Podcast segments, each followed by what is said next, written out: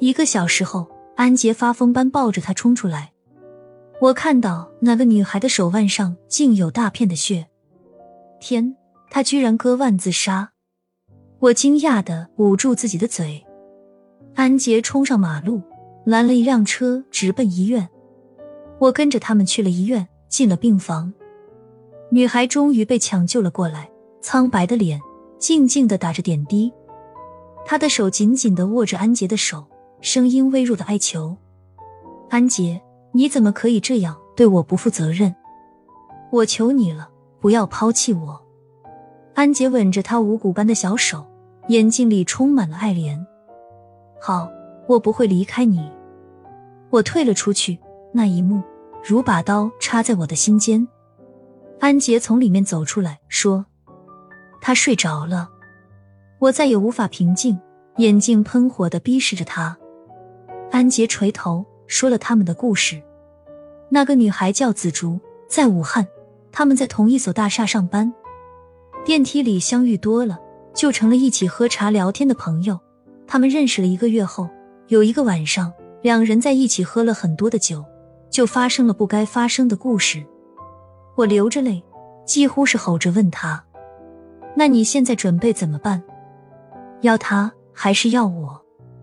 安杰望着别处说：“我也不知道。”安杰最终决定与紫竹结婚。多日的相爱一朝化去，我失控般的揪着安杰的衣领：“为什么不要我？要他？小茹，你比他坚强，没有我。”你还可以活下去，可他不行，他太柔弱了。我放弃他的话，他就会变成一具死尸。你是说他可以为你去死吗？我告诉你，我也可以。我迅速的拉开皮包，从里面掏出一把锋利的小刀，飞快的向手腕划去。拿刀的手被安杰及时抓住了。安杰红着眼睛，痛苦的说：“小茹，你何必如此呢？”她和你不一样的，她跟我的时候是个处女，我一个大男人，总不能如此辜负一个清白的女孩。我一下子呆住了，小刀咚的掉到地上，回过神来，我狠狠的扇了他一个耳光。你不是说你没有处女情节吗？其实，在你的心里，处女还是高贵的，更需要怜惜的，而我就活该被你抛弃，对不对？我收起了眼泪。义无反顾的冲了出去，为这样的男人自杀不值得。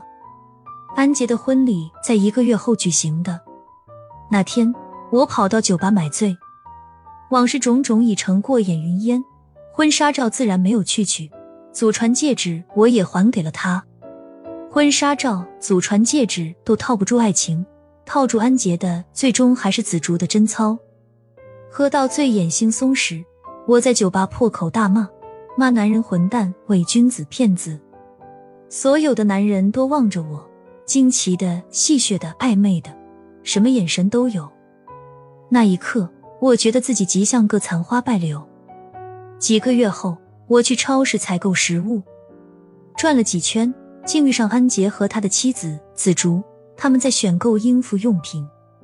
见了我，安杰脸色讪讪的，毕竟他对我还是有一丝愧疚的。略微发胖的紫竹围着安杰，一脸幸福的笑。我怀孕了，宝宝快三个月了。哦，祝福你们。虽然恨着，但我还是对他们挤出了一丝微笑。趁安杰去收银台的时候，紫竹告诉我，安杰是个好丈夫。我怀孕以后，他不许我做一点家务。每天早晨，他都要为我做早餐，还说要保证母婴营养。一阵痛慢了过来，安杰为了他重复我以前为他做的事。与他们分别后，我满腹郁闷无处发泄，便狠狠朝前飞了一脚，没想到正踢中一部小车的尾部，报警器发疯般的鸣叫，吓得我落荒而逃。几天后的深夜，电话铃尖锐的响起来，我抓过电话，听见了安杰慌乱的声音：“小茹，快过来帮帮我。”紫竹流红了，怕是要流产。我一惊，穿起衣服冲到楼下打车。在路上，我烦乱的想：你不是恨他们吗？为什么听说他们有事，竟也紧张起来了？紫竹被我们送到了医院病房外，安杰烦躁的抽着烟，来来回回的走着怨着，都怪我，不该让她为我冲咖啡。她怀孕了，怎么能去冲咖啡呢？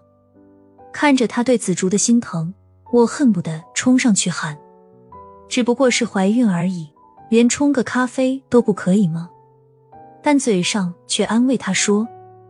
放心吧，有那么好的医生，紫竹不会有事的。医生出来了，说胎儿保住了。安杰长长的松了口气。这时，医生皱着眉说：“你这男人怎么这么不懂得怜惜妻子？他到底做了多少次人流啊？子宫薄的几乎没有能力保护胎儿。”我们同时呆住了，尤其是安杰，愣愣的望着医生。一句话都说不出来。我走出了医院，浓浓的夜色里，我真想放声大笑。那个紫竹可是第一次为安杰怀孕啊！但心头暗涌的却是酸涩。